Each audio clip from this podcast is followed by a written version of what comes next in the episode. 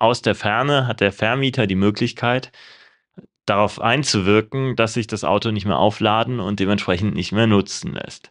Hallo und willkommen zu einer neuen Episode im Franchise-Universum Podcast für euch in den Systemzentralen.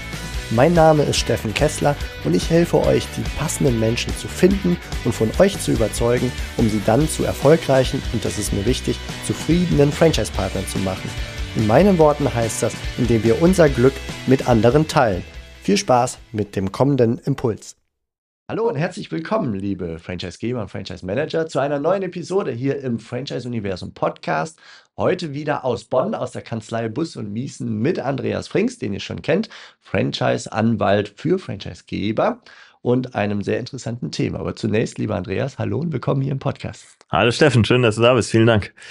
Ja, du hast ein spannendes Thema mitgebracht. Wir werden nämlich einerseits über Automiete sprechen, andererseits aber auch über das Abschalten von Maschinen und Systemen als Franchisegeber, damit der Franchise-Nehmer nicht mehr seine Leistung erbringen kann, wenn denn sein Vertrag geendet hat durch eine Kündigung. Mhm. Und ähm, da würde man ja durchaus meinen, dass man da sehr frei agieren kann. Ne? Also Vertrag mhm. endet, also alles abschneiden.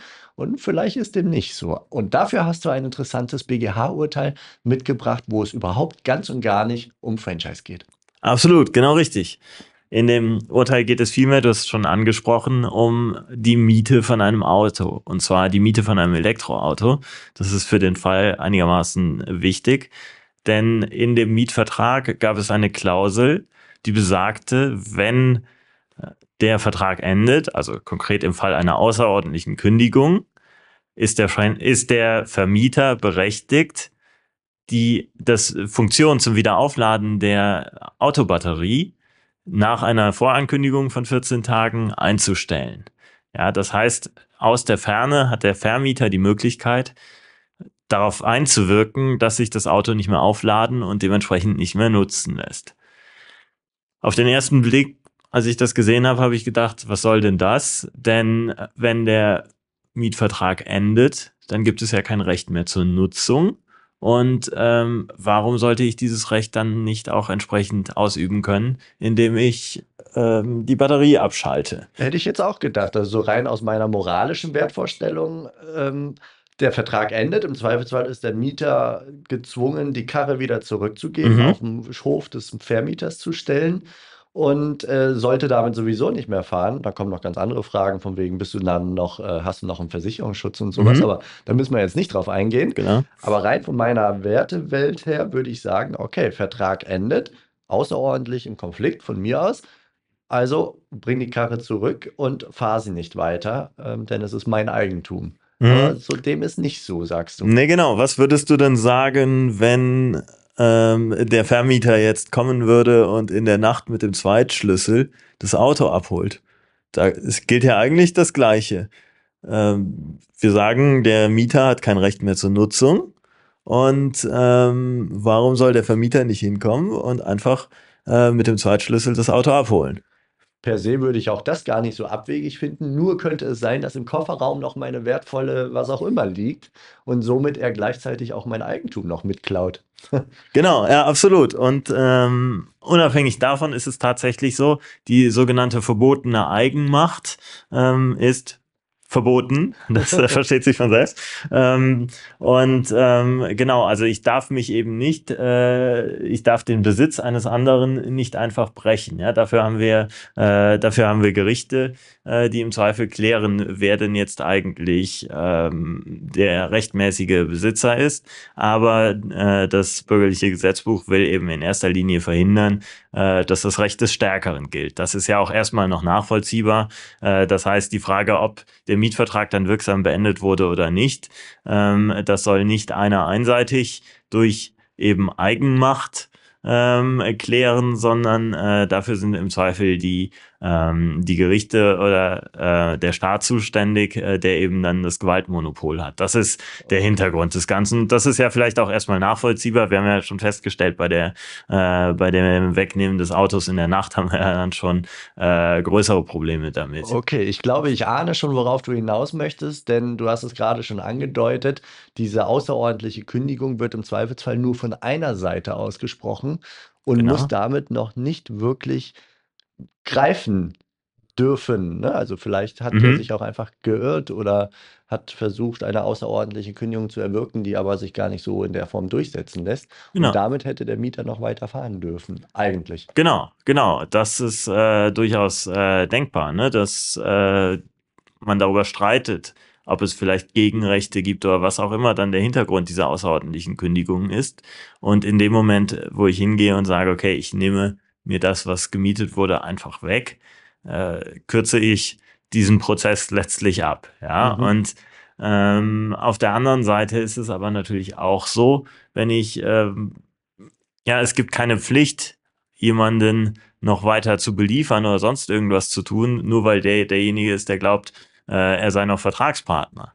Und jetzt bewegen wir uns hier in einem äh, ganz spannenden äh, Zwischenfeld, nämlich die Frage, wie sieht denn das eigentlich aus, wenn ich elektronisch auf das Mietobjekt einwirke, ja, und ähm, da kommt es jetzt weniger darauf an, ob das automatisiert passiert oder ob jemand den Schalter umlegt, aber in jedem Fall sorge ich als Vermieter dafür, dass das Mietobjekt als solches nicht mehr nutzbar ist. Ich versuche mal das als Laie Mhm. zu übersetzen, wenn du das mit dem Beliefern noch anbringst. Also wir haben ja zwei Mietsituationen. Das eine ist das Auto und ich schalte quasi die, die, den Sprit, also den Mhm. Strom ab. Das Auto kann nicht mehr fahren. Mhm. Das andere wäre zum Beispiel eine Wohnung. Der Mieter ist gekündigt und ich schalte alles ab, was die Wohnung versorgt. Also Strom, Heizung und Co.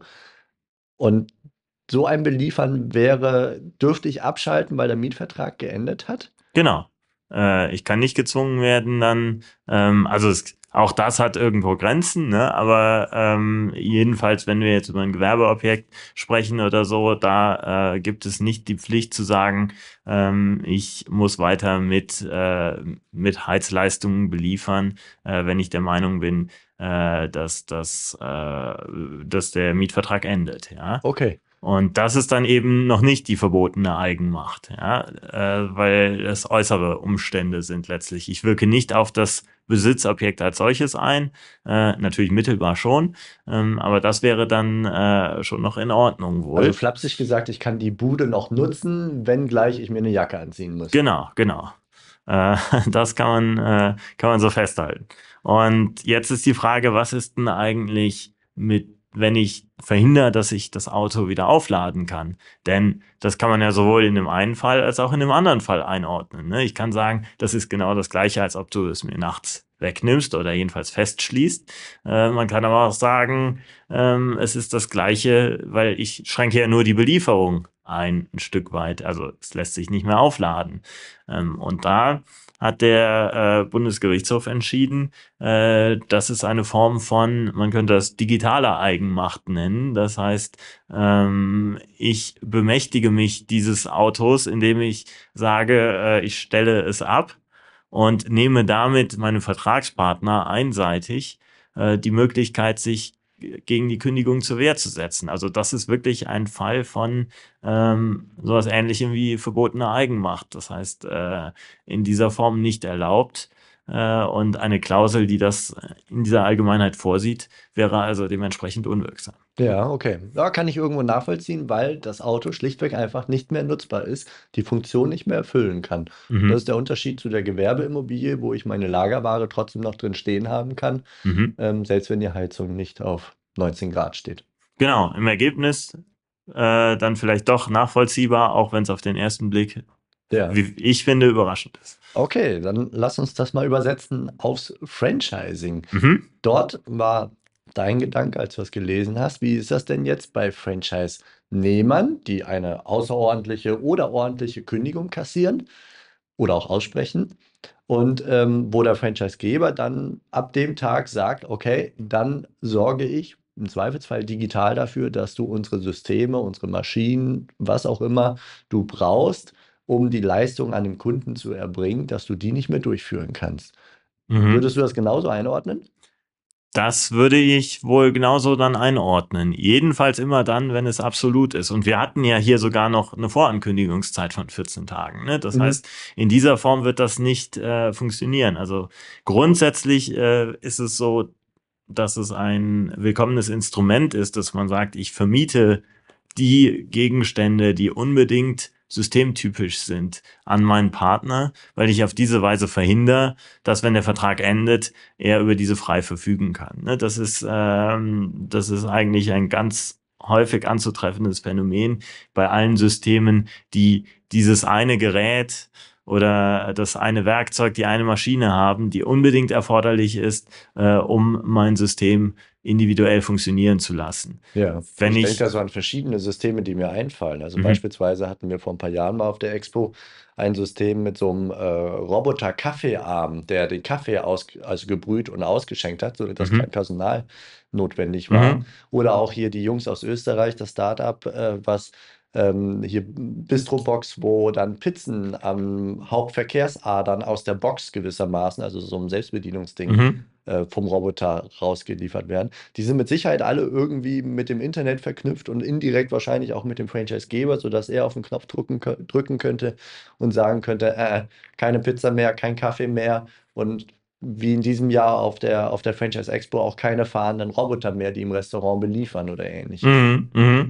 Genau, und bei denen ähm, wird man in der Allgemeinheit erstmal sagen müssen, dass da gilt wohl das Gleiche. Ich, ähm, wenn ich da fernab schalte, ähm, also es mag was anderes gelten, wenn das die Hauptleistungspflicht ist. Ne? Also das heißt, äh, es geht gar nicht um den Besitz an dem, an dem Roboter, sondern es ist letztlich, man ist da vielleicht in, in einem Software-Mietvertrag oder so, da, da mögen andere Grundsätze gelten. Ja? Aber äh, wenn es doch darum geht, dass ich jemandem den Besitz äh, an äh, dem Gerät, an dem Roboter, was auch immer überlasse, wenn das die, die Hauptleistungspflicht ist und ich versuche das dann aus der Ferne einseitig oder ich versuche es nicht, sondern ich schalte das aus der Ferne einseitig ab, äh, dann äh, ist man da wahrscheinlich in einer vergleichbaren Interessenlage. Ja. Okay, super. Also das ist ein interessanter Impuls, den ich hier mitnehme, weil dieses äh, automatisch, ich sag mal, laienhafte moralische Wertvorstellung, der Vertrag endet, also unterbinden wir auch die weitere Nutzung. Mhm. Man ist ja schließlich im Recht als Franchisegeber.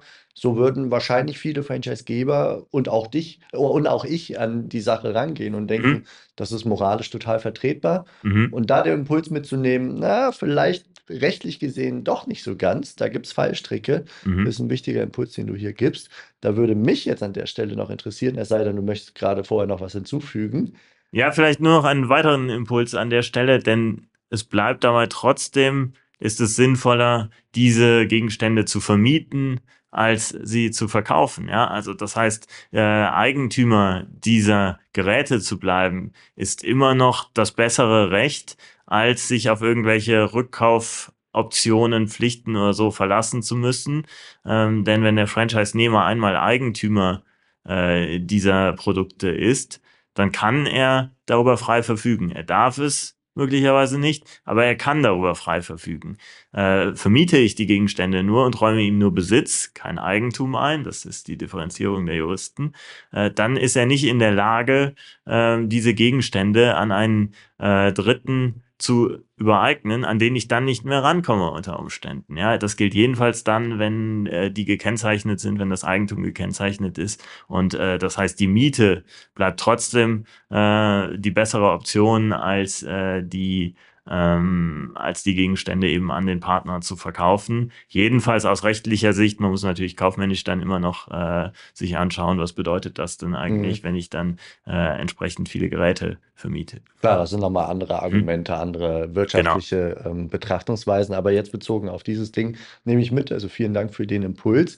Was mich jetzt noch interessieren würde, ist, bin ich als Franchisegeber dann auch verpflichtet, trotz Ende des Vertrags ich glaube, mit dem Heizungsbeispiel kenne ich die Antwort schon. Trotz Ende des Vertrags ähm, den, den, mein Pizzarestaurant noch mit Pizzateig zu beliefern oder äh, die Brötchen mit Brötchenteig oder oder oder. Also sprich, Ware noch rüber zu schieben. Mhm. Oder ist das gewissermaßen das Heizungsöl in der Gewerbeimmobilie? Genau, oder sogar noch deutlicher, denn äh, da geht es gerade nicht um diese verbotene Eigenmacht, dass ich den Besitz störe, sondern da das, die Belieferung ist eine Pflicht aus dem Franchise-Vertrag wenn es eine Pflicht ist, die dort geregelt ist. Ähm, und diese Pflicht endet mit dem Vertrag. Und äh, da habe ich keine vergleichbare Konstellation, äh, sondern die Belieferung, äh, die ist natürlich einzustellen in dem Moment, wo ich auf dem Standpunkt stehe, äh, dass der Ver Vertrag endet. Und mhm. ähm, genau, das ist, äh, dabei bleibt es. Was nicht zulässig ist, das aber nur am Rande, ist die willkürliche Einstellung der Belieferung aus Disziplinierungsgründen oder so. Auch das während wurde des Vertrags. während der Vertrag noch läuft. Genau. Also das ist kein Mittel, um den Partner vielleicht äh, zur Vertragstreue anzuhalten oder so. Das wäre dann äh, umgekehrt ein äh, Kündigungsgrund für den Franchise-Nehmer. Ja, okay. Und dieses äh, Beliefern unterlassen und dann ist die zum Beispiel ausgesprochene außerordentliche Kündigung dann doch nicht so wirksam, weil man da sich irgendwas an den Haaren herbeigezogen hat. Dann wiederum hat sich allerdings der Franchisegeber wieder fehlverhalten, oder? Weil Genau. er hätte weiter beliefern müssen, obwohl er persönlich in dem Glauben war, das Ganze äh, schon beendet zu haben. Ganz genau, das ist dann ähm, der umgekehrte Fall einer Vertragsverletzung. In dem Moment, wo der Vertrag tatsächlich nicht endet, weil die Kündigung unwirksam war, bin ich weiterhin zur Belieferung verpflichtet. Komme ich dieser Pflicht nicht nach, verletze ich dadurch den Vertrag und das berechtigt dann umgekehrt den Franchise-Nehmer seinerseits äh, gegebenenfalls nach Abmahnung, aber zu einer Gegenkündigung. Mhm. Gegenkündigung oder ich könnte mir auch so einen Schadensersatz oder so vorstellen, weil ich als Franchise-Nehmer keine Ware mehr verkauft kriege, mangels. Genau, das ist dann immer die, der nächste Schritt dann. Ne? Also ähm, genau, Schadensersatz äh, entweder noch während der Vertrag noch läuft ähm, oder auch wenn der Vertrag dann endet wegen dieser Gegenkündigung, äh, auch dann entgeht dem Franchise-Nehmer natürlich Gewinn, ähm, der dann einen Schaden darstellt. Ja, okay, lieber Andreas, bevor wir es weiter verkomplizieren mit lauter Wenn-Dann-Konstellationen, vielen Dank für diesen Impuls, einfach drüber nachzudenken, dass wenn der Vertrag endet, ich als Franchisegeber nicht sofort aus der Ferne, insbesondere digital Dinge abschalten kann, dann übe ich eventuell etwas zu viel Eigenmacht aus. Ähm, und insofern sollte ich da lieber schauen, dass ich da vernünftig aus dieser Kündigung rauskomme und beide Seiten in dem Moment auch sagen, okay, jetzt ist auch gut, jetzt ist vorbei. Das ist der Idealfall. Vielen Dank. Danke auch. Ciao. Tschüss. Das war's für heute von mir hier im Franchise Universum Podcast. Ich freue mich, wenn für euch ein passender Impuls dabei war und wenn ja, dann leitet ihn gerne an eure Kollegen innerhalb der Systemzentrale weiter und ganz besonders empfehlt sehr gerne diesen Podcast an eure befreundeten Franchisegeber und Franchise Manager, denn es ist natürlich noch lang nicht jeder in der Podcast-Welt angekommen. Und sehr gerne hinterlasst mir eine nette Bewertung auf iTunes. Das hilft mir, diesen kleinen Nischen-Podcast für die Franchise-Wirtschaft leichter auffindbar zu machen. Ich wünsche euch eine gute Zeit, teilt euer Glück, euer Wissen, euren Erfolg mit eurem Franchise-Partner. In diesem Sinne macht es gut, bis zur nächsten Episode. Ciao.